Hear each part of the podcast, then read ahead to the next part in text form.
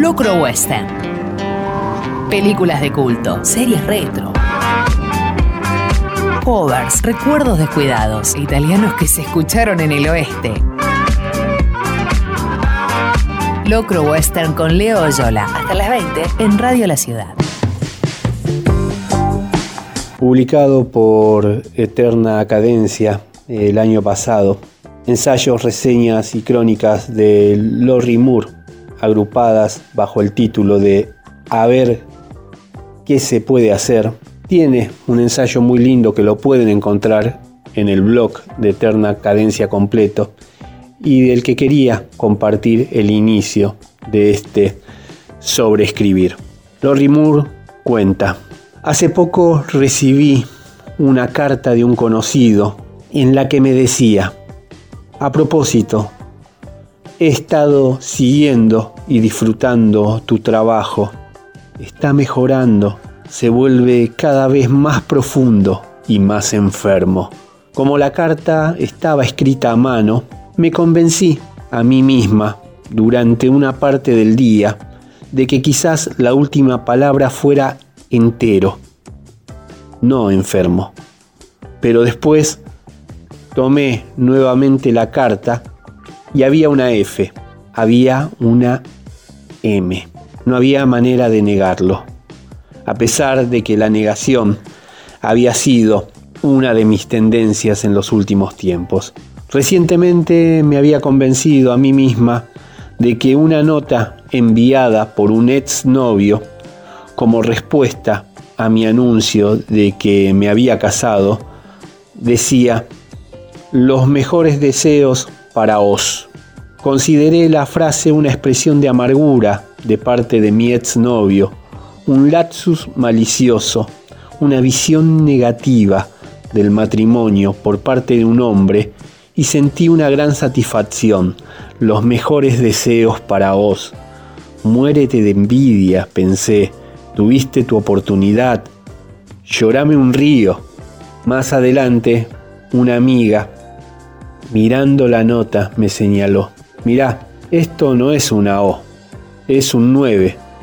¿No le ves la cola? Y esta no es una Z, es un 2. Acá dice 92. Entonces, ¿cómo queda? Los mejores deseos para el 92. No había sido ninguna amargura crítica, solo un saludo indiferente de año nuevo qué poco satisfactorio.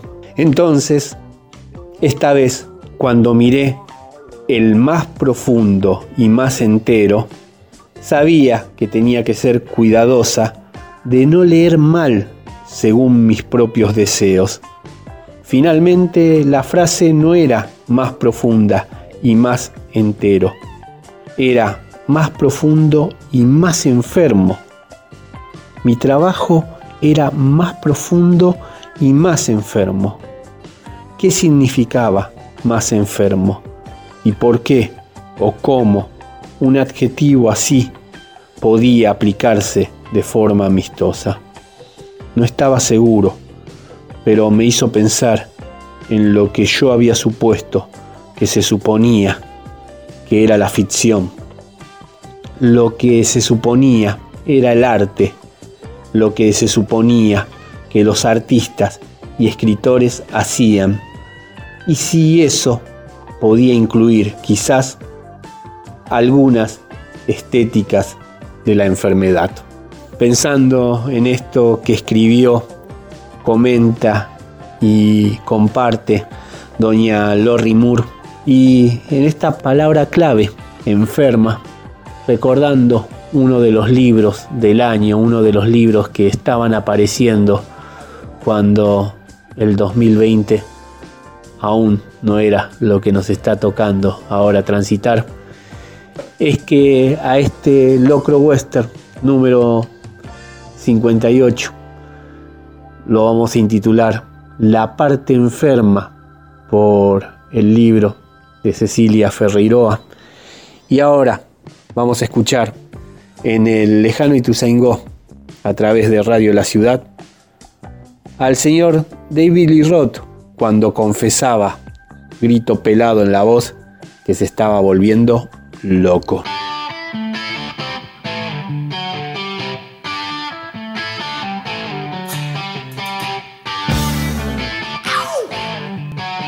Estás escuchando Locro Western.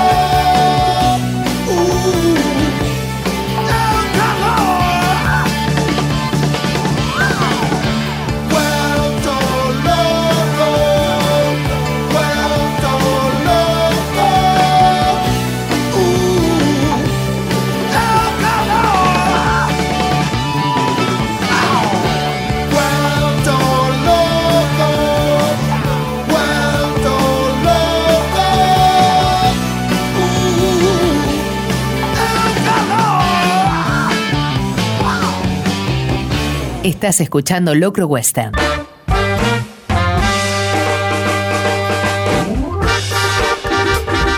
Muy buenas tardes a todas y a todos. Esto es Locro Western, el programa que se emite desde el lejano Ituzaingó todos los miércoles de 18 a 20 horas a través de Radio La Ciudad. Tenemos repeticiones los días domingos de 22 a medianoche y después pueden encontrar emisiones anteriores en el canal de Spotify de la radio. Mi nombre es Leonardo Yola, su amigo el Tigre Harapiento, en la conducción y selección de todos los contenidos y de la música que los van a acompañar en estas dos horas. Compaginando estos audios que mandamos desde casa para vestir el programa y que parezca lo mejor posible a lo que es una emisión radial en vivo, está el señor Juanma Alarcón, gran, gran talento, valor local si los hay. Todo lo referido a la artística visual de Radio La Ciudad, incluidos los bellísimos flyers de este programa, anunciando en diferentes redes sociales el contenido de cada emisión, los hace la señorita Flor Barbieri. En este programa número 58 al que intitulamos La parte enferma por ese gran libro de relatos de la amiga y muy admirada Cecilia Ferreiroa, que salió publicado este año por Obloshka Editorial y del que hicimos, ni bien empezara la cuarentena, un especial que anda dando vueltas por ahí por YouTube, una de esas genialidades que también sabe hacer nuestro productor, el sheriff Diego Díaz, un hombre que la tiene clara y mucho con todo lo que tiene que ver lo cinematográfico. En este programa número 58, La parte enferma, vamos a estar leyendo poesía de Carlos Batilana, publicada por Viajero Insomne en el 2015, un western del frío. La serie, una retro de esas que nos gustaban, que nos tenían ahí frente al televisor semana tras semana y ni hablar cuando la empezaban a dar de lunes a viernes. Airwolf, El Lobo del Aire, una creación de Donald P. Belisario y que se emitió originalmente en los Estados Unidos entre 1984 y 1986. La historieta va a ser uno de los libros tan emotivos que nos sabe regalar el uruguayo Troche en este caso publicado por Sudamericana, Dibujos Invisibles. También vamos a estar hablando de la película Con School Island, esa gratísima sorpresa del 2017, dirigida por Jordan Bock Roberts, protagonizada por Samuel L. Jackson, John C. Reilly y el actor que hace de Loki. También vamos a estar hablando de una novedad reciente de este mes en librerías, la antología con Urbe, cartografía de una experiencia hecha por Julián López, que supo convocar, entre otros, a Dolores Reyes, Sebastián Pandolfelli, Selva Almada, Alejandra Sina, Gabriela Cabezón Cámara, Claudia Piñeiro, Hugo Salas, Camila Sosa Villada y siguen las firmas. Van a sonar en el lejano Ituzaingó, van a hacer lo suyo, Vicentico, Los Caballeros de la Quema, Rod Stewart, la Credence Clearwater Revival, Roxy Music, Catherine Ann Davis, Dean Abrita, Los Helicópteros, Reed Patterson, Bestia Bebé, Tom Petty y lo que suena ahora, uno de los primeros simples de este 2020. En este programa número 58, en este La parte enferma, vamos a estar pasando bastante novedades de este año tan particular, de este año del COVID-19. Arrancamos entonces con conociendo Rusia y este sencillo, este simple, esta novedad, tu encanto.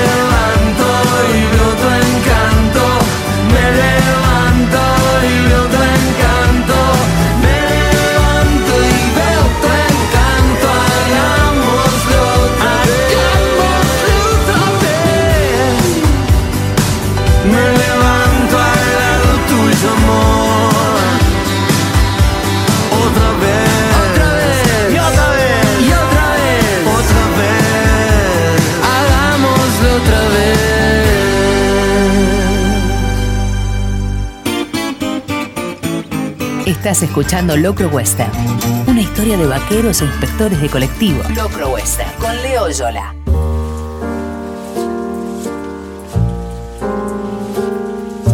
Sería capaz de atravesar el vidrio de esta ventana para recostarme durante cuatro días y cuatro noches en la tierra, para recordarme los hechos que pertenecen a un tiempo en que no fue posible el sosiego.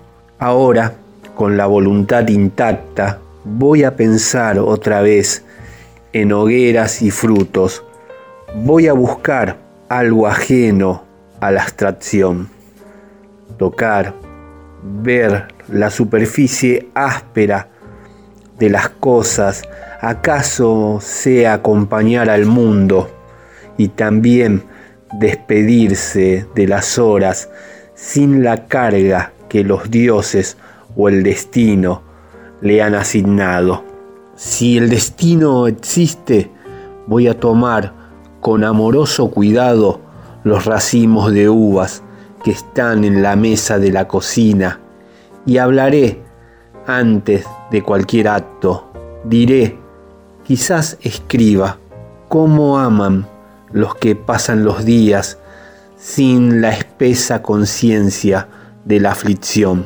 Dura el quebranto aquí, ahora, y como si fuera una escultura o un jarrón, lo toco, lo hago viejo, me vuelvo creyente, camino despaciosamente por la liviana extensión del día.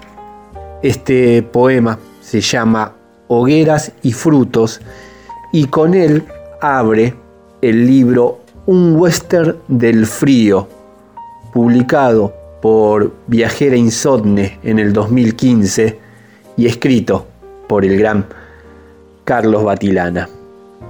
Carlos nació en Paso de los Libres, Corrientes, en septiembre de 1964. Reside en Buenos Aires y es autor de los siguientes libros de poesía.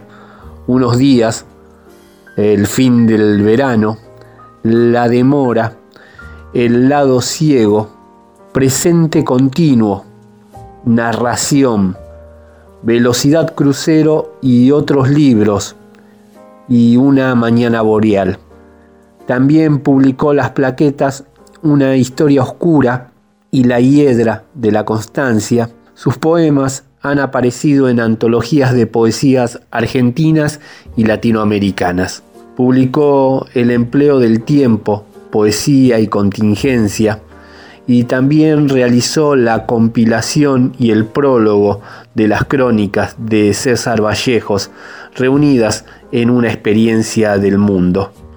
Se desempeña como docente de literatura latinoamericana en la Universidad de Buenos Aires y también en su momento supo ejercer el periodismo cultural. Seguimos con otro de los poemas de un western del frío. En este caso vamos a escuchar lo que dice para el dulce porvenir. Cuando los mejores poetas de mi generación, curtidos por las drogas, la grasa y el vino excesivo, están haciendo pie y pueden usar la palabra templanza con toda propiedad, reunir poemas, evaluar con cierta distancia sus tesoros, su cúmulo precioso, cuando cerca de los 50 la juventud es una palabra que ha sido usada y se puede recordar, sí, con alegría. Las viejas amistades, los duelos, los viajes pequeños, cuando el poeta de los grandes experimentos, pero de otros poemas, mejores aún, es una increíble referencia y ahora puede finalmente distribuir el aire y la respiración, porque ha corrido tanto. Yo aún, el poeta de la familia, el poeta que literalmente ha administrado la energía, el poeta del tenis. Estoy cambiando a mi hijo, interminable, en el baño posterior de la casa y le digo, te amo, te amo, y barro bajo los signos y los hábitos de antiguos mecanismos, la ropa, la basura, y me muevo ya ciego entre escombros de fuego, y no tengo, lo sé, escapatoria, no puedo ni podré respirar. Amo con pobreza como pude. Pronuncio te amo como una invocación, como una oración religiosa, polvo del camino, la única propiedad con base en lo real. Dijo Santiago Liach sobre este inmenso poeta.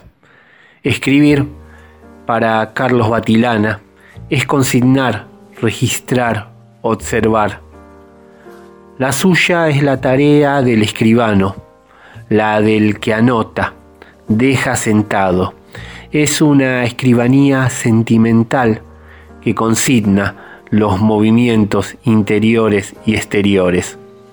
La poesía de Carlos es una poesía sobre cómo parar el corazón neurótico, cómo ejercer el esfuerzo permanente de la fe. La poesía no es huida, sino reparación no obsesión, sino persistencia. Y es por eso que vamos con un último poema de este libro que estamos presentando en este programa número 58 de Locro Western, en este La parte enferma. Vamos a escuchar Dulcísima, como si una vida vegetativa se apoderara de las manos de los ojos y de cualquier tentativa de movimiento. Nunca negó el hastío ni la paciencia del deseo. Fue un adelantado en ese sentido. Palpó la pérdida de lo inmenso. Volvió profunda la falta de variedad. Las horas fueron arduas, lo sabe, y aunque suene agradable, celebrar los avatares con una retórica de alegría, eso no fue posible. Aprendió cada una de las letras, rehizo el alfabeto de la montaña y se puso a escalar hasta la nieve interminable de las altas cumbres y supo que no había un mapa para detener el lenguaje destructivo de la locura, el lenguaje de base de su ser más amado. Sin manos, congelado lo sensible, golpeó con una vieja espontaneidad lo más oscuro del día. Buscó con aquello poco que había aprendido un oxígeno perpetuo, navegando en aguas costosas como si la costumbre de vivir estuviera de su lado. Fuerza a la voluntad, sin embargo, mira alrededor, con los ojos cerrados, quiere pensar, pensar, pensar. Creer que tiembla una hoja dulcísima en el sur, eso, ya sabe, pertenece al mundo de la ficción, el vasto, el ingrávido mundo de la ficción, pero no importa. Pero no importa, o sí. Nosotros adoramos la ficción, adoramos los que narran, escribiendo, los que cantan, escribiendo versos, el séptimo arte, la historieta. Y bueno, también tenemos nuestro bloque de poesía. Y acá en Locro Western se lo estuvimos dedicando a este señor, Carlos Batilana, de una obra tan vasta, pero haciendo hincapié en esta oportunidad en su Western del Frío, publicado en el 2015 por Viajera Insomne. Más poesía, menos policía, es el estandarte y es por eso que seguimos ahora escuchando un rescate del ya desaparecido y ahora eterno Tom Petty. Este Lead Virginia Lom, seguido por lo más nuevo de Bestia Bebé, el excelente Música de Suspenso.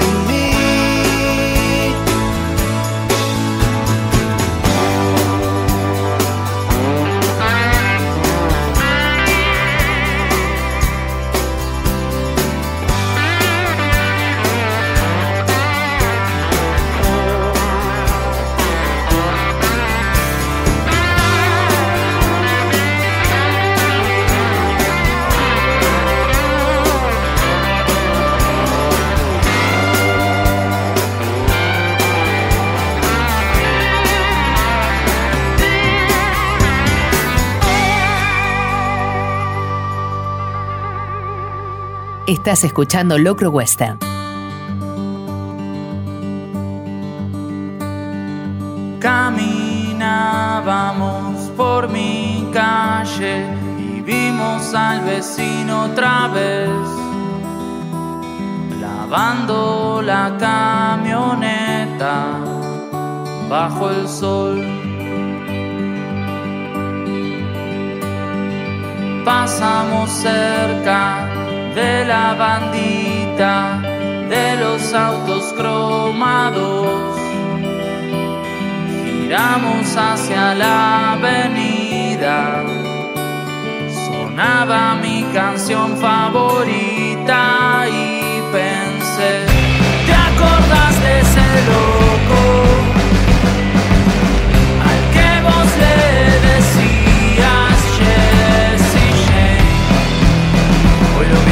Red.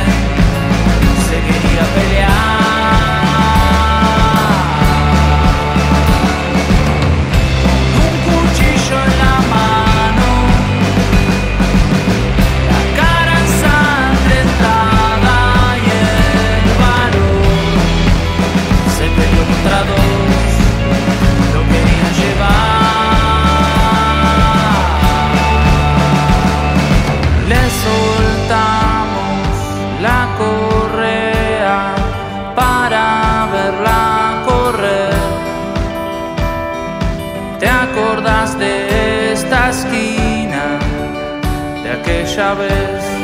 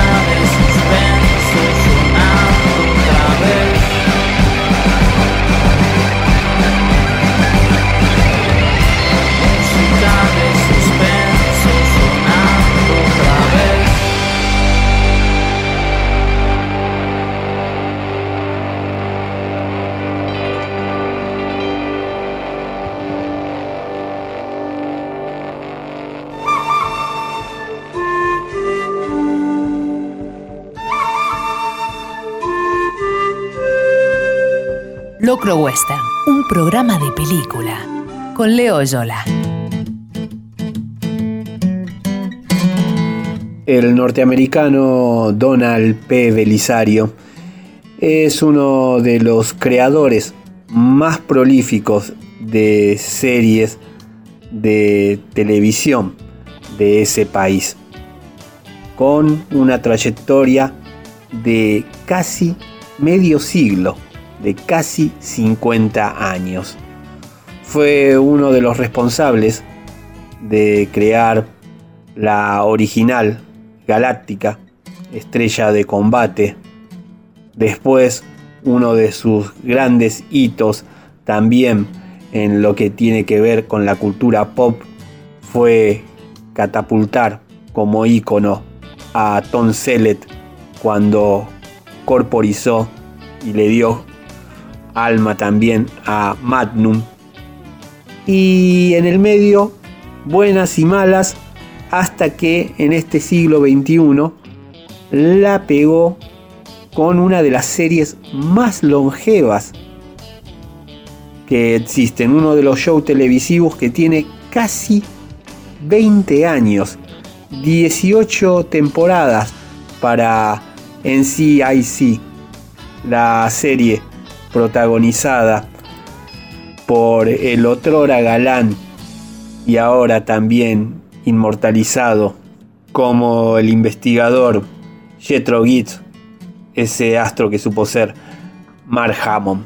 Belisario, a mediados de los 80, realizó una práctica muy común que tenía que ver con hacer películas para televisión de posible potencial para derivar en una serie.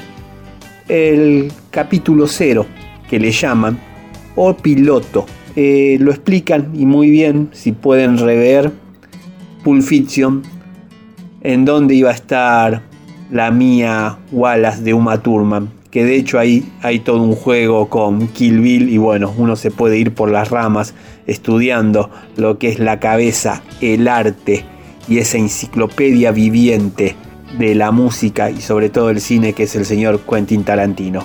Les decía que se hizo una película para televisión, un capítulo cero, un piloto, sobre un helicóptero de combate, un arma creada por un científico que traicionaba a su país de origen y lo llevaba para vender a Libia.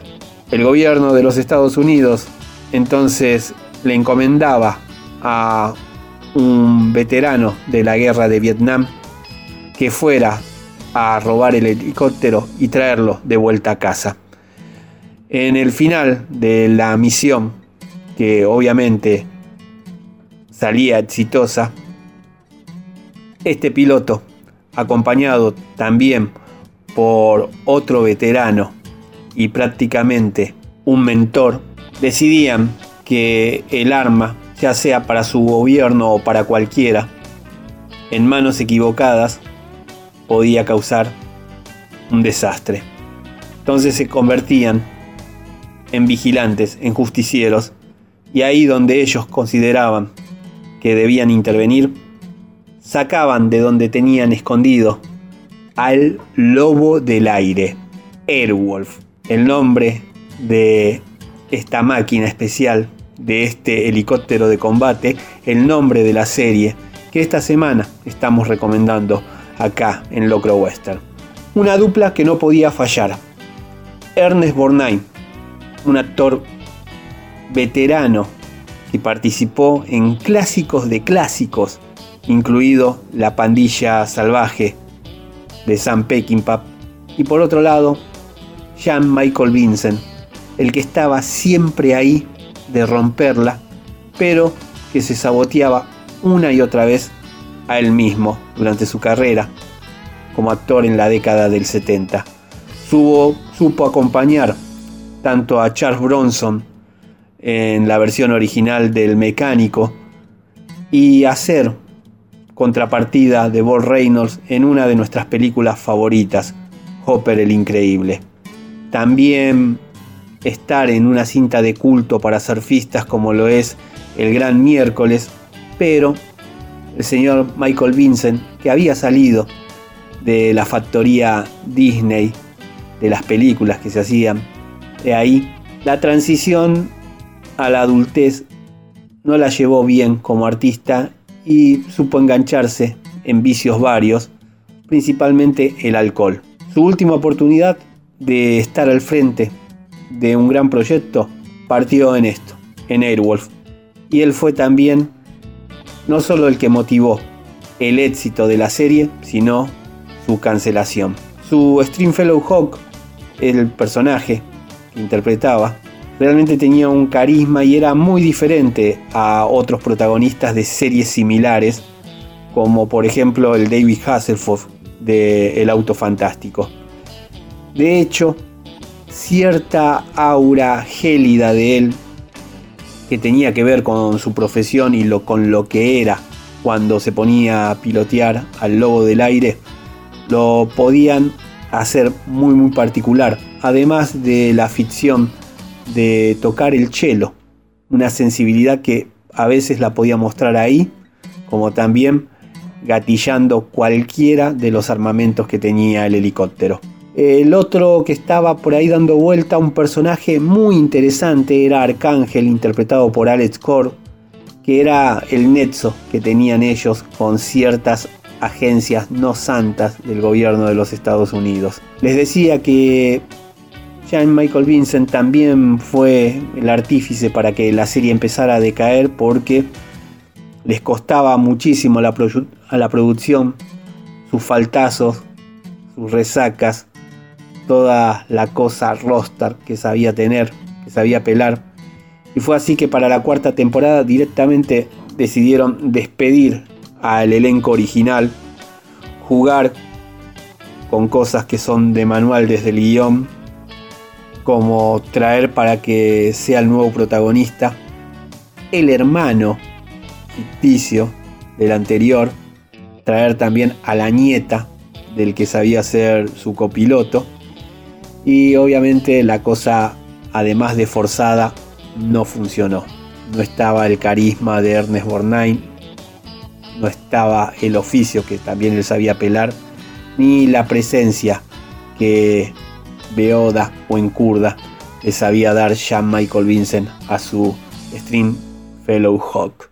Sacando algunos efectos láser y otras cosas propias de la época, aún hoy dejan sin alientos las maniobras que sabían hacer los verdaderos pilotos en estos helicópteros de combate. Obviamente el mejor capítulo es el intitulado Airwolf Dove, en el que el Airwolf original combate contra uno que crearon similar para ver cuál es el mejor.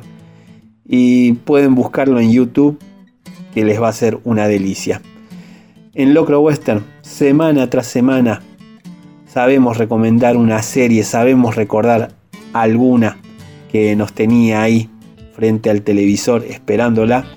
Y en este caso hablamos de las tres y una cuarta temporada mentirosa del Airwolf creado por Donald P. Belisario. A continuación vamos a escuchar la canción de Reed Patterson, ese instrumental impresionante, inoxidable con el que abría la serie. Y a continuación, ya que hablamos de helicópteros, vamos a ir con nuestros Los Helicópteros de su debut de 1982, Música Pet. Vamos a escuchar en Locro Western, en el lejano Ituzaingó y en Radio La Ciudad, Radio Venus.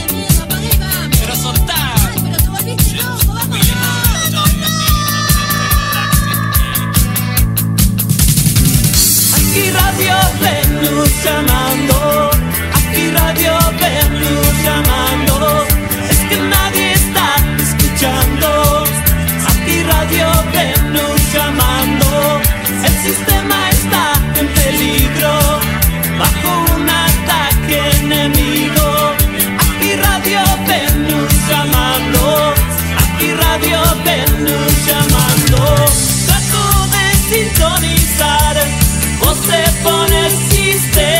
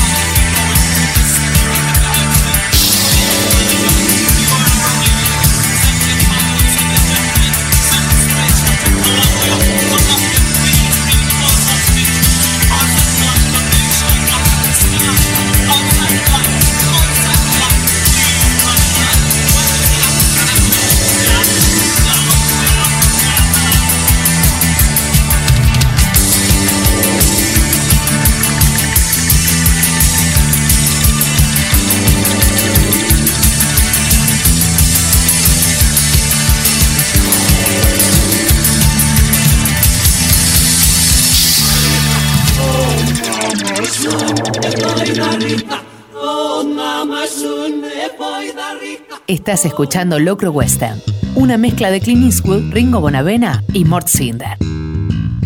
Yendo para la casa del que es mi mejor amigo, para la que solía ser su casa paterna, materna, él vivía ahí en Castillo, donde empezaba Castillo, en la calle Alvarellos. Y por Silicia, entre Cristianía y la citada Alvarellos, había un tanque de agua que alguien le había pintado, algo que me llamó muchísimo la atención. Muy enigmáticamente, una cabeza con unos pelos, con un pelambre que eran propios de una araña y una leyenda en inglés un inglés que aún hoy no domino, pero que podía reconocer. The Head on the Door. Esa cabeza, esos ojos delineados, esos pelos, como bien les decía, similares a las patas de una araña, que hoy tranquilamente podríamos decir bartianos, refiriéndonos al director Tim Burton, cuando aún Tim Burton no empezaba a ser conocido cuando aún Tim Burton no había ni siquiera estrenado Beetlejuice. Ni hablar todo lo que pasó después con sus Batman y joven manos de tijera, que también tenía una cabellera a lo Tim Burton, pero sobre todo unos pelos negros y un look gótico, como ese Robert Smith de la tapa de ese discazo que es la cabeza en la puerta y que alguien de manera muy temprana ahí en Rafael Castillo empezaba a abanderar, a decir, la matanza también es esto, la matanza no es solo Credence, La Rolling y Johnny Rivers, la matanza también es The Cure. Si una banda como la mencionada, liderada por Robert Smith, podía llegar a jóvenes y adolescentes en cualquier parte del mundo, es obvio e inevitable que en algún momento se le hiciera un disco tributo a The Cure. Por ahí no es de los más populares, precisamente porque el tributo a The Cure, ese Just Like Heaven, justo en el cielo, como uno de los hits de Kiss Me, Kiss Me, Kiss Me y de la discografía total de la banda.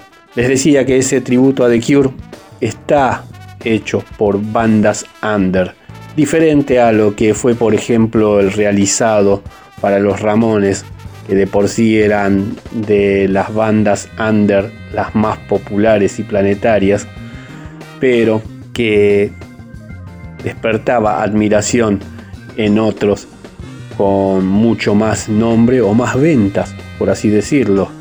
En un abanico que iba de Metallica a YouTube, el tributo a The Cure, este Just Like Heaven, está mayormente plagada por gente que más que estar empezando, tiene una amplia trayectoria, pero no ha podido dar el gran salto, ese que los mueve a poder ser más conocidos. No tiene desperdicio, si bien la mayoría de las versiones que ahí aparecen son todas muy respetuosas, lo lindo es escucharlo en otras voces y no por eso que se convierta en un karaoke. La que quiero compartir con ustedes, insistiendo a que busquen el tributo a The Cure, Just Like Heaven en Spotify, es lo que hicieron Dean Ambrita, la manera tan bella en la que se adueñaron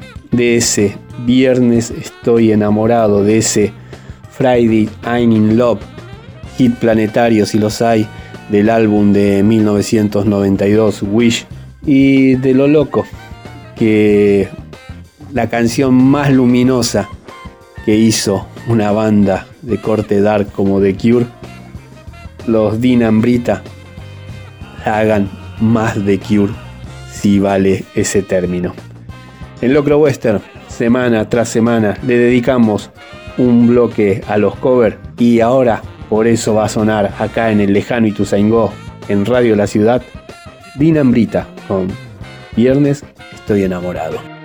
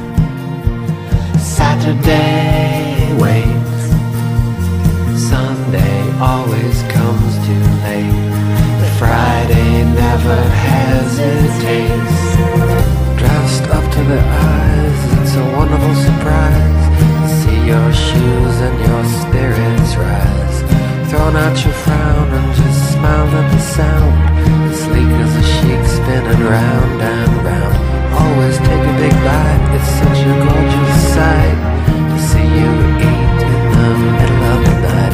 You could never get enough, enough of this stuff. It's Friday.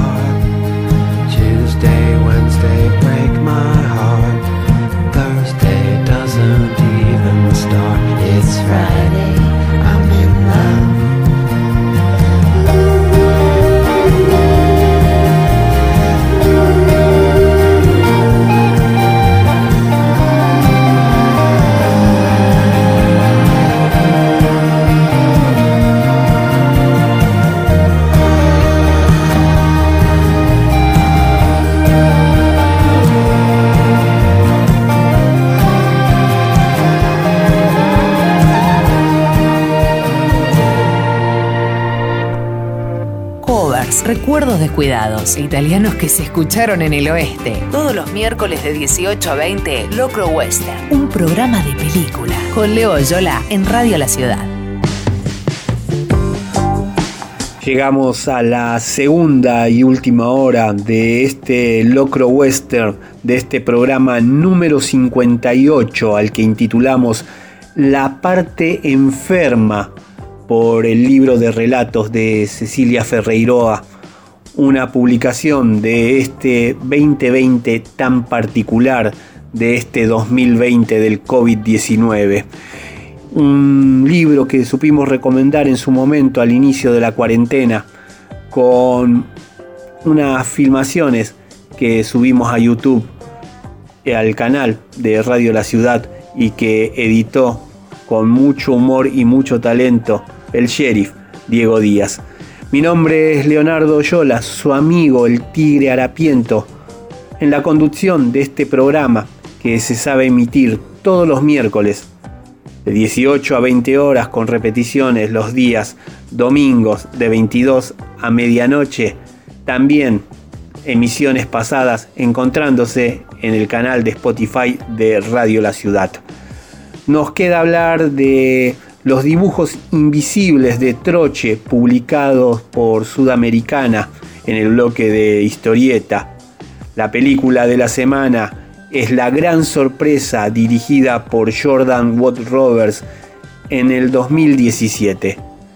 Cuando uno decía dejen en paz al rey Kong, menos mal que lo despertaron para hacer esa belleza, esa locura demencial que es con School Island. Vamos a estar también difundiendo la antología Conurbe, cartografía de una experiencia, compilada por el poeta y narrador Julián López, con relatos inéditos escritos por Dolores Reyes, Selva Almada, Sebastián Pandolfelli, Alejandra Sina, Hugo Salas, Gabriela Cabezón Cámara, Claudia Piñeiro, Camila Sosa Villada y siguen, siguen las firmas.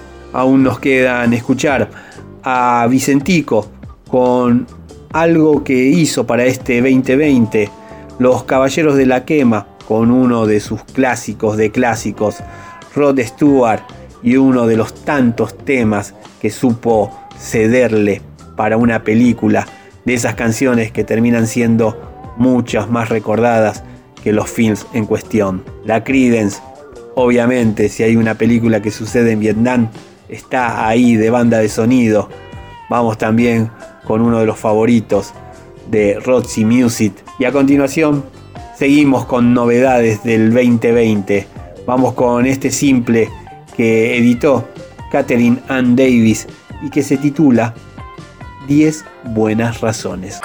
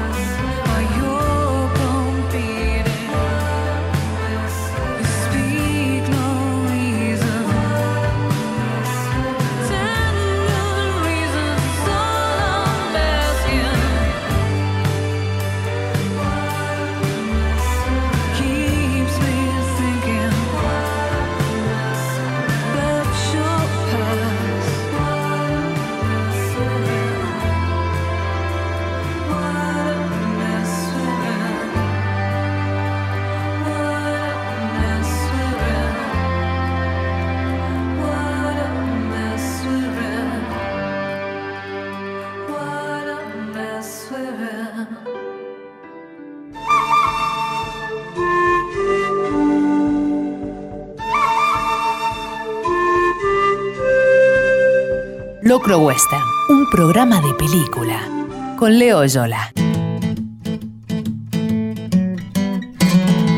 Gervasio Troche nació en Uruguay en 1976. Pasó su infancia en Argentina, México y Francia y desde hace más de una década vuelve a vivir en su Uruguay natal. Comenzó su formación en un taller de historieta y estudió en la Escuela Nacional de Bellas Artes de Montevideo. Ha realizado exposiciones en su país, Argentina y Brasil, además de colaborar en varios medios locales e internacionales. En el 2015 pintó un mural en San Pablo, ilustra para los diarios Hola de San Pablo y La Nación, publicó en Francia cosas que tenía ahí dando vueltas en su blog y tiene dos libros que le recopilan su obra, Equipaje y el primero que nosotros vamos a hablar hoy en el bloque que le dedicamos a las historietas en Locro Western. Ese primer libro que se llama Dibujos Invisibles del 2013 y que recopiló todos los trabajos de su blog entre el 2009 y el 2012. Han dicho de él colegas como Matt Kachimba y lo definen de forma notoria y en pocas palabras que Gervasio Troche es un piloto del espacio. Tute comenta, por su parte, que Troche dibuja a mano, artesanalmente, pocos elementos. Un tarrito de tinta, un pincelito y agua. Eso es todo. No necesita más para hipnotizarnos. Como a los buenos cantautores, le basta un instrumento para poblar de magia las horas equilibristas, violinistas, árboles y pájaros, linternas, lluvias y estrellas, sombras, hombres y mujeres, son algunos de los actores de sus páginas. Nos interrogan sin querer, en silencio. Y Oskerman, por su parte, agrega que la honestidad no se puede fingir, y menos aún en un dibujo. Dice Kioskerman por eso me atrevo a decir que estos dibujos también son invisibles porque dejan ver a una persona que no esconde sus sentimientos. Troche es un soñador, un hombre con una misión que trasciende las rutinas de nuestras vidas. Dibujos silentes, viñetas, acaso hablar mudas, ni siquiera. Lo que sí todas con un imaginario propio, todas con surrealismo, enrarecimiento, pero ni hablar cuando Troche se va al negro pleno, cuando Troche dibuja estrellas, mundos, planetas, lunas y alguna que otra también estrella fugaz todo lo que cuenta ahí. Troche es una constelación de sentimientos. Troche sabe muy bien lo que es la noche como compañía y en algún punto es lo que una buena FM de madrugada sabe también musicalizar. Con algo de nostalgia de los que supimos bailar lentos con algo de esas pancartas que proclamaban, pedían desesperado a gritos antes del COVID-19 que vuelvan los lentos, es que las ilustraciones de Troche nos saben tocar y mucho. En Locro Western, semana tras semana, le dedicamos un bloque a la historieta y en este caso estuvimos hablando de los dibujos invisibles de Troche, publicados por Sudamericana en el año 2013, pero que aún se pueden encontrar en su blog. ¿sí? Algo que hoy parece Jurásico, pero que todavía está online. Dijimos troche, dijimos noche, dijimos lentos de madrugada y es por eso que va a sonar ahora en el lejano Ituzaingó Roxy Music con Brian Ferry al frente con uno de sus himnos, el que le daba título al disco de 1982. Esa canción que uno por primera vez la asocia al momento en que el Bruce Willis de Luz de Luna veía a quien iba a ser su mujer en la vida real, a Demi Moore. Se la cruzaba antes de subir juntos a un ascensor en una especie de cameo para un capítulo muy muy particular de esa serie que protagonizaran y odiaran hacer juntos con Civil Shepard. Suenan aquí en Radio La Ciudad Roxy Music y Avalon.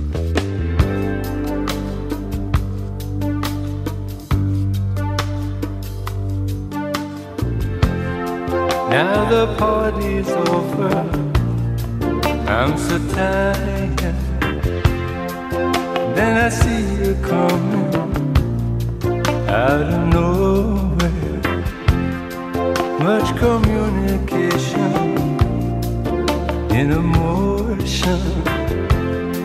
Without conversation or an ocean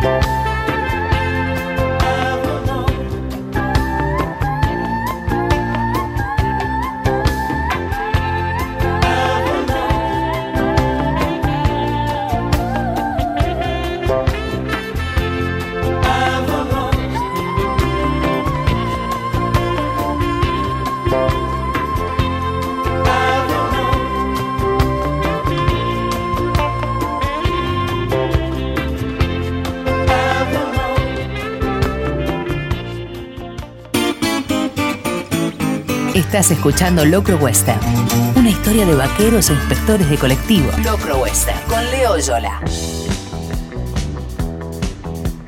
Cuenta mi papá que es un gran narrador de anécdotas inspiradas en la vida real, que la primera vez que me llevó al cine, cuando se apagaron las luces antes de que arrancara la película, pegué un grito este, pidiendo ayuda. Que literalmente le dije, Rolo, que prendan la luz. Parece que de pibe lo trataba a mi papá por su apodo. Que la gente adentro del cine, que los otros espectadores empezaron a gritarle también, Rolo, prende la luz así el nene nos deja mirar la película. No me reconozco como una persona escandalosa, pero bueno, evidentemente de chico parece que así lo era. Y de chico tengo yo una obsesión importante con todo lo que las películas que tienen que ver más que con monstruos, con animales desproporcionalmente enormes. Y todo tiene que ver, obviamente, con el Rey Kong, con King Kong. Porque esa fue una de las primeras películas que vi con mis papás. El King Kong, protagonizado por Jeff Bridge y que daba a conocer al mundo a Jessica Lange. Una remake bastante vapuleada por lo que era la película original de 1933 en blanco y negro tan icónica y con un laburo del stop motion que el Kong de esa producción de Dino de Laurentiis dejaba mucho que desear porque además de usar un disfraz y hacer un jueguito medio de lo que habían aprendido de Godzilla 20 años atrás de esa realización japonesa, lo único que tenían era una mano mecánica, mano mecánica que se llegó a emular y a traer acá a nuestro país y después dejar abandonada en alguna sesión cedida a algún circo nómade obviamente en vaya uno a saber en qué descampado.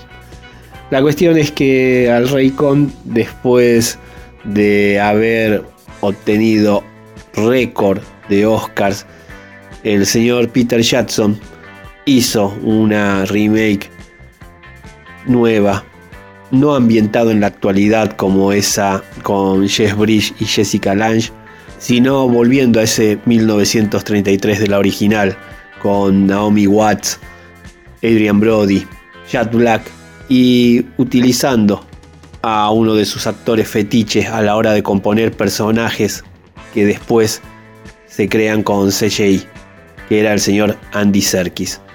No estaba mal, pero le faltaba espíritu, le faltaba mística a esa película.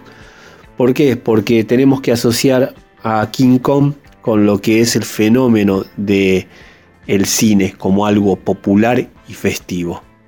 Y precisamente eso es lo que hizo el señor Jordan Bock Roberts cuando por debajo del radar y en el medio de toda la saturación que supo haber en la cartelera de películas de superhéroes, trajo este con School Island, con la isla Calavera, un film del 2017 que pasa la acción del Rey Kong a la década del 70, precisamente al momento en que Estados Unidos cesa el fuego, se rinde, se declara vencido en la guerra de Vietnam.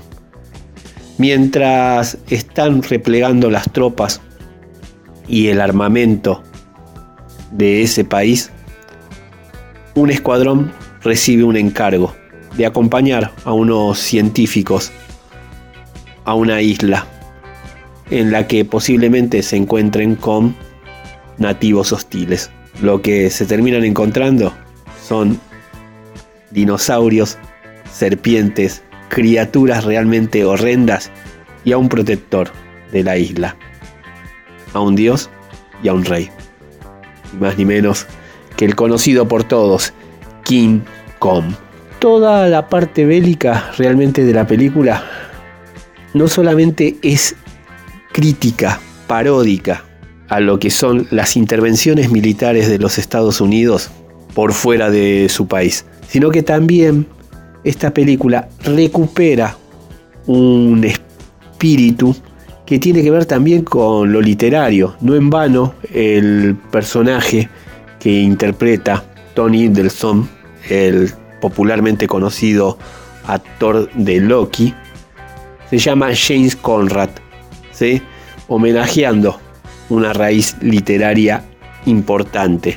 Después por ahí está Brie Larson, Samuel L. Jackson, una tríada de actores que están más asociados a la factoría del cine de superhéroes, pero que acá hacen personajes realmente divertidos, pero que no pueden competir con el gran John C. Reilly, con el oficio que sabe poner también John Goodman, y con un actor de reparto muy interesante como lo es Shi Wiham, que si lo googlean lo van a poder encontrar en muchas, muchas películas, en papeles que se destaca más o menos.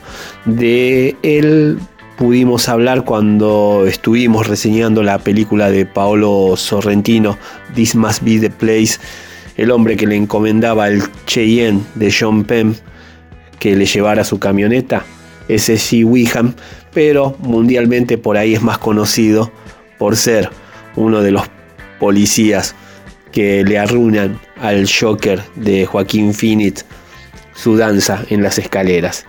Es, y estoy reiterativo, una fiesta con School Island. Está disponible en Netflix.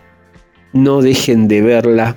No dejen de sentarse con total impunidad con un balde de pochoclo y disfrutar de lo que es el compañero Com, que siempre aprovechamos para hacer la aclaración. King Kong no era ningún gorila, es solo un espinetiano mono tremendo. El Locro Western, semana tras semana, le dedicamos un bloque a alguna película y se lo debíamos hace rato a esa sorpresa increíble que es con Skull Island, con la isla Calavera.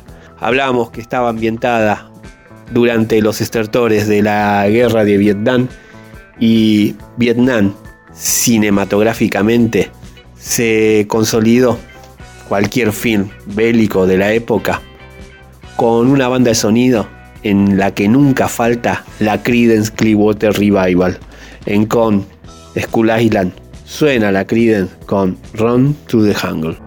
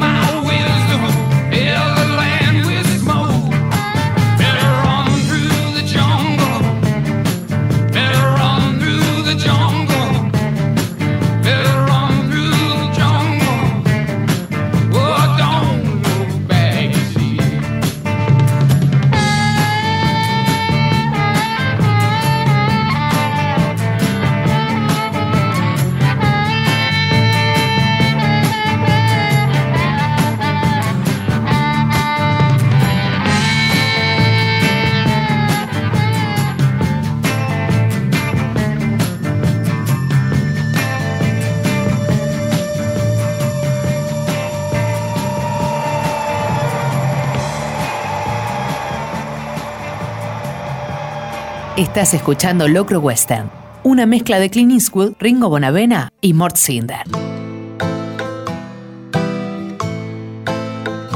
El realizador Ivan Reitman venía de dirigir la película por la que queda en la historia del cine, que es Casa Fantasmas.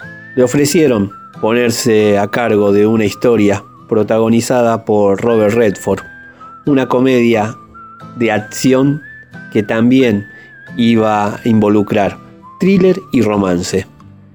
Le dijeron que iba a contar también con Debra Winger, la actriz de Reto al Destino, y con Daryl Hannah, la sirenita de Splash, que de villanos invitados iban a estar el señor Brian Dennehy, que venía de romperla en FX, efectos especiales, y una leyenda del cine ya en ese momento como Sir Terence Stamp.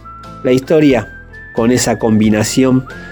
En el original se llamaba Legal Eagles, águilas legales, un término que tenía que ver con el estrado, ya que estábamos hablando de dos personajes que eran abogados, tanto el de Redford como Debra Winger. El personaje de Daryl Hannah era una sospechosa, supuestamente pirómana, a la que tenían que ellos defender de un hecho que no sabían si era culpable o no, y en nuestro país se estrenó como Peligrosamente Juntos.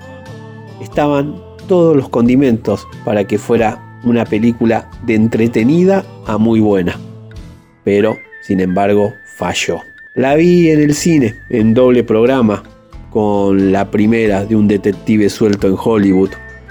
No había comparación, obviamente. En el cine a Chaval de Morón, hoy un local de McDonald's. Cine al que sabíamos ir bastante porque era de los más baratos de esas tres cuadras, de esa U que conformaban con el nuevo Ocean y el cine Gran Morón. La cuestión es que en Peligrosamente Juntos aparece un axioma del que muchas películas de la época no se salvan. Films que son olvidables salvo la canción. Y en este caso, el tema principal de Peligrosamente Juntos está a cargo de Rod Stewart en su momento más Kenji de la década del 80, en el que era realmente un soberano del pop. Sacó una placa en el año 1986 con un título y un tema leitmotiv ese lento ahora o nunca que es cada latido de mi corazón, y en ese mismo disco, sin ponerse colorado y sin temor a matar con tanta dulzura, con tanta azúcar algún diabético, sacó un tema que se llama Toque Amoroso y que es la canción destacada de la semana, el tema principal de Peligrosamente Juntos y una canción de Rod Stewart que por más que coquetee con un slow, con un tema más lento, igual no deja de hacer movernos los pies, mover un poco la cadera. En Locro Western, en el lejano Ituzaingó, en Radio La Ciudad, seguimos ahora con Rod Stewart y Toque Amoroso.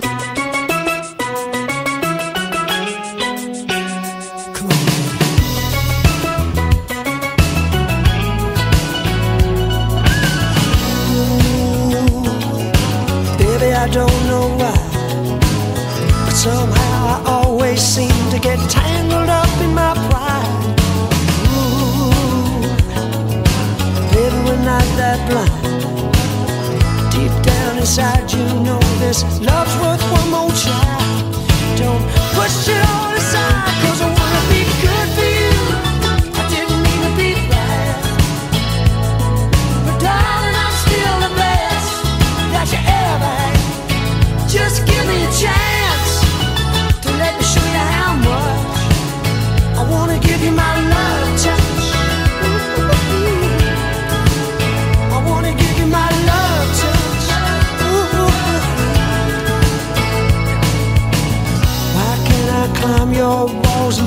somewhere to hide. back down your door and drag myself inside. I'll light your candles and baby, maybe I'll light your light. I wanna feel the breathless end that you come to every night. This ever changing love is pushing me too far. I feel the need to reach you right now, wherever you are. comes drown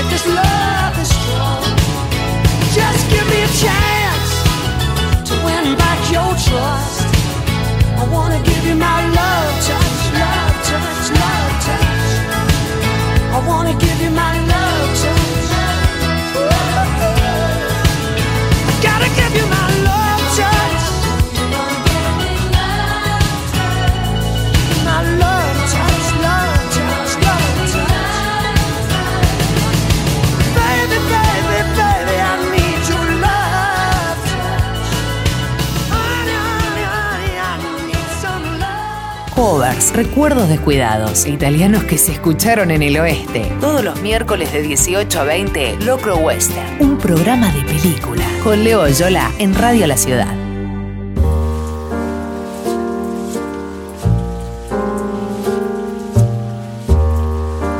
Esta tarde recibí otra cita del juzgado para declarar sobre el robo en la estación.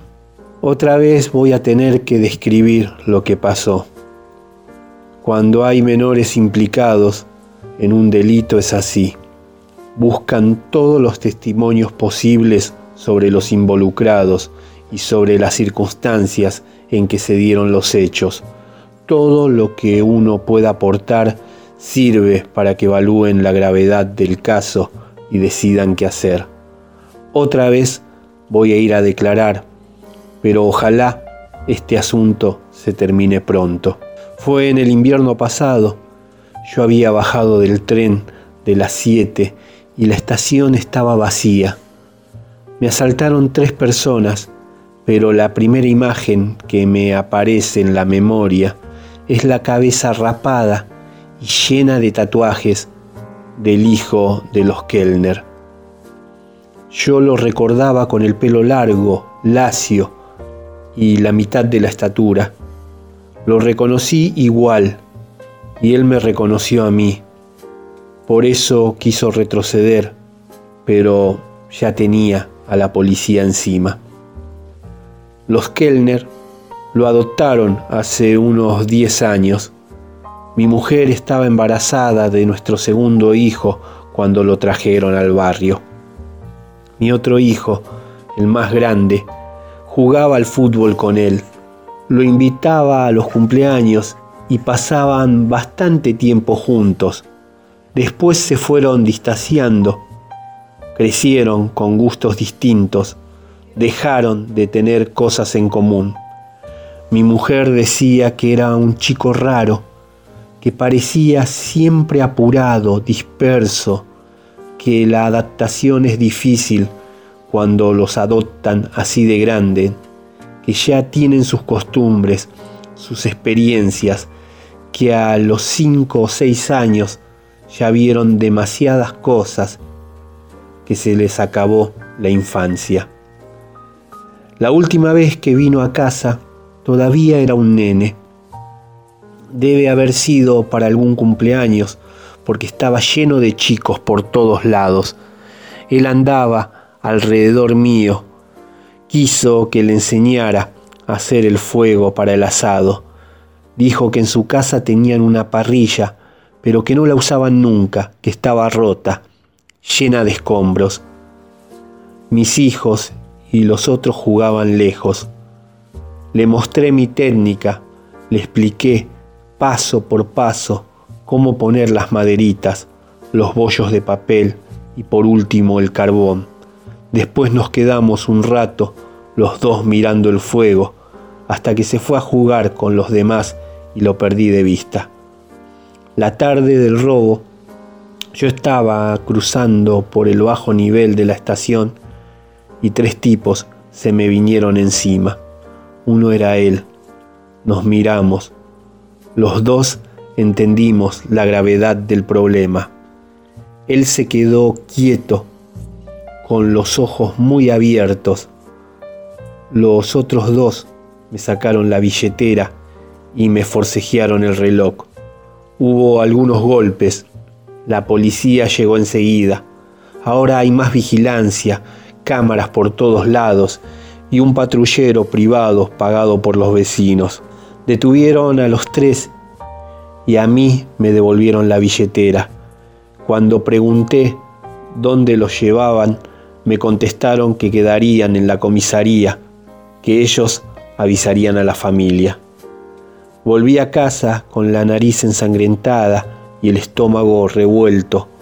Al día siguiente, mi mujer intentó hablar con la señora de Kellner, averiguar qué había pasado con su hijo, preguntarle si necesitaban algo, pero no le abrieron la puerta. Ellas eran bastante amigas en una época, antes de que adoptaran al chico, por ejemplo, habían organizado juntas una feria del trueque y antes de eso habían integrado el coro de la municipalidad. Después a mi mujer la absorbió la maternidad y fue dejando sus otras actividades. Se dedica tanto a nuestros hijos que no sé qué va a hacer cuando se vayan de casa. El más grande termina el secundario en un par de semanas y ya está tramitando los papeles para anotarse en la facultad. Por momentos me parece un desconocido. A veces todos en esta casa me parecen unos desconocidos. Nos sentamos a comer todas las noches y estamos como petrificados. Nadie sabe en qué está pensando el otro. Ahora, por ejemplo, hablamos de los Kellner, de su hijo adoptado, y mi mujer se lamenta por su destino. Es complicado cuando los adoptan de grandes, repite, Siempre me pareció un chico ansioso, disperso. Aunque los eduquen con las mejores intenciones, tienen una marca muy difícil de borrar. Puede ser, digo yo, trago la comida y me quedo en silencio. Varios pensamientos me interfieren al mismo tiempo. El chico de los Kellner, el cansancio acumulado, su cabeza rapada, las vacaciones inminentes, el pasto sin cortar, la cita del juzgado. El chico de los Kellner no parecía disperso el día que encendimos el fuego. Nadie nos veía, pero de nosotros dependía el éxito del almuerzo y de la fiesta. Los dos nos concentramos como si estuviéramos haciendo la cosa más importante del mundo. El chico seguía mis movimientos con fascinación. ¿Es peligroso hacer el fuego? me preguntó. No, dije yo. Solo hay que saber tenerlo bajo control. Algunas maderas estaban húmedas y eso hizo que todo se demorara un poco. Cuando vimos aparecer los chispazos entre el carbón, pegamos un grito de alegría. Después asomaron las primeras llamas, la cara nos brillaba por la transpiración y quedamos un rato hipnotizados frente a la pequeña fogata. En un momento él dijo, creo que si cierro los ojos puedo seguir viendo el fuego. Entonces los dos hicimos la prueba, cerramos los ojos y vimos el fuego. Había destellos luminosos por todas partes, luces como estrellas fugaces que se prendían, apagaban y volvían a aparecer. El aire crepitaba alrededor y esas cosas brillaban adentro de nosotros, se movían y cambiaban de forma. Hay como soles en lo oscuro, dijo el chico. Yo también los veía, cometas, soles, pájaros de fuego. Es una ilusión óptica, pensé, y quise explicarle ese fenómeno que hace que veamos aún con los ojos cerrados colores fuertes y manchas luminosas. Pero en ese momento el chico empezó a reírse y su risa fue tan contagiosa que no pude decir una palabra. Era una carcajada que le retumbaba desde lo hondo de la panza y enseguida los dos estábamos riéndonos juntos, rojos y acalorados, como dos salvajes, como endemoniados. Eso pasó hace muchos años. Lo recuerdo ahora, para mí, mientras mis hijos levantan los platos de la mesa y mi mujer prepara un té. Los veo moverse, hacer sus cosas, se desplazan por la casa y desaparecen en sus asuntos. Yo busco un cenicero, salgo al jardín y prendo un cigarrillo las noches de calor me gusta quedarme afuera antes de ir a dormir. Me tranquiliza oír las chicharras en la oscuridad mientras fumo un rato. A veces también canta un grillo o pasa un avión. Las plantas parecen más grandes de noche y con el calor se siente más fuerte el olor de los jazmines. Veo lo alto que está el pasto y pienso que a más tardar este fin de semana tendré que encargarme. No tuve tiempo estos días, o tal vez me dolió la espalda o me faltó energía. Adentro, en sus cuartos, mis hijos prenden los veladores. Mi mujer acomoda las últimas cosas de la cocina, apila unas cacerolas, abre y cierra la canilla y antes de subir a nuestra habitación se asoma para pedirme que no olvide encender las luces del fondo y entrar las sillas por si llega a llover. Hago un esfuerzo por responderle. Quisiera hablarle de las ramas del sauce, de la manera que se mecen de noche cuando todos dormimos, como arrullándonos. Preguntarle si recuerda al chico de los Kellner jugando en este parque, si alguna vez escuchó su risa preguntarle si ella también siente el paso del tiempo, esta acumulación de días, meses, años, si puede entenderlo, si cuando piensa en el futuro se asusta se alegra, si cuando cierra los ojos antes de dormir y los pensamientos se calman, a veces advierte en la oscuridad manchas luminosas como soles como pájaros, pero la veo apoyada en el marco de la puerta y no digo nada. Desde acá no distingo sus ojos, aunque intuya que tiene la mirada perdida, esperando mi respuesta para seguir su camino. Entonces contesto con voz segura que sí, que vaya, que ahora subo. Ella entra, sus pasos se pierden en la escalera, Toda la casa queda en silencio. El canto aturdidor de las chicharras crece de golpe y no sé cuánto tiempo estoy inmóvil mirando los dibujos extraños que el humo del cigarrillo hace antes de perderse en el aire. Lo que acaban de escuchar es el relato Fosfeno de Carla Maliandi, que integra la antología Conurbe, cartografía de una experiencia, compilada y con prólogo de Julián López y que reúne textos hechos a dot para esta colección transurbana de Katia Adawi, Selva Almada, Gabriela Cabezón Cámara, Inés Garland, Sebastián Pandolfelli, Claudia Piñeiro, Dolores Reyes, Hugo Salas, Camila Sosa Villada, Fernando Verísimo y Alejandra Sina. En Locro Western, semana tras semana, le dedicamos un bloque a un libro de los que estamos leyendo, difundimos nueva literatura y en este caso estuvimos con esta antología, con Urbe, cartografía de una experiencia, varios autores, Julián López en la compilación y prólogo. Y si hablamos de lírica del conurbano, tienen que decir presente Los Caballeros de la Quema, con uno de los hits de su debut de 1993 de ese Manos Vacías, en el lejano Ituzaingó, en Radio La Ciudad, en Locro Western, Caballeros de la Quema con Gusanos.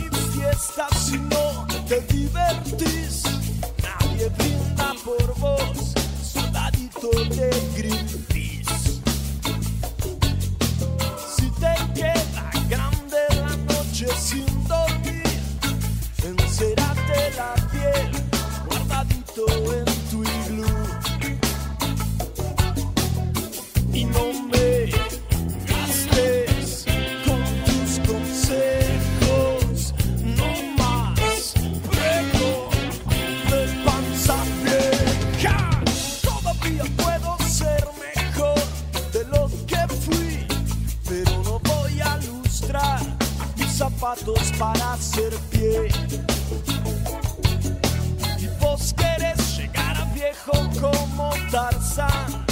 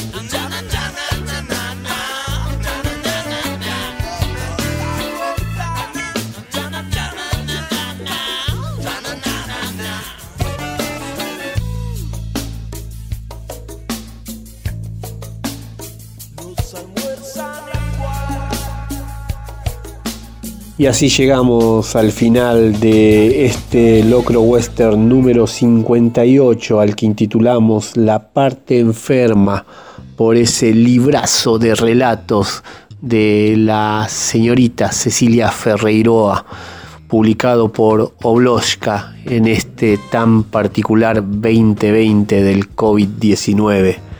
Por favor, hacerse de un ejemplar de este libro realmente memorable. Mi nombre es Leonardo Oyola, su amigo el tigre harapiento, mandando estos audios desde casa para hacer el programa como todos los miércoles de 18 a 20 horas, con repeticiones los días domingos de 22 a medianoche. Emisiones pasadas se encuentran en el canal de Spotify de Radio La Ciudad junto con el resto de toda la programación tan variada y tan valiosa que tiene esta emisora. Compaginando estos audios, el señor Juanma Alarcón, la artística visual para las redes sociales e internet, Flor Barbieri, un dúo dinámico que ni les cuento. Muy buena semana para todas y para todos. Los dejamos con lo nuevo de Vicentico este sencillo que salió hace muy muy poco, que se llama Cuando salga.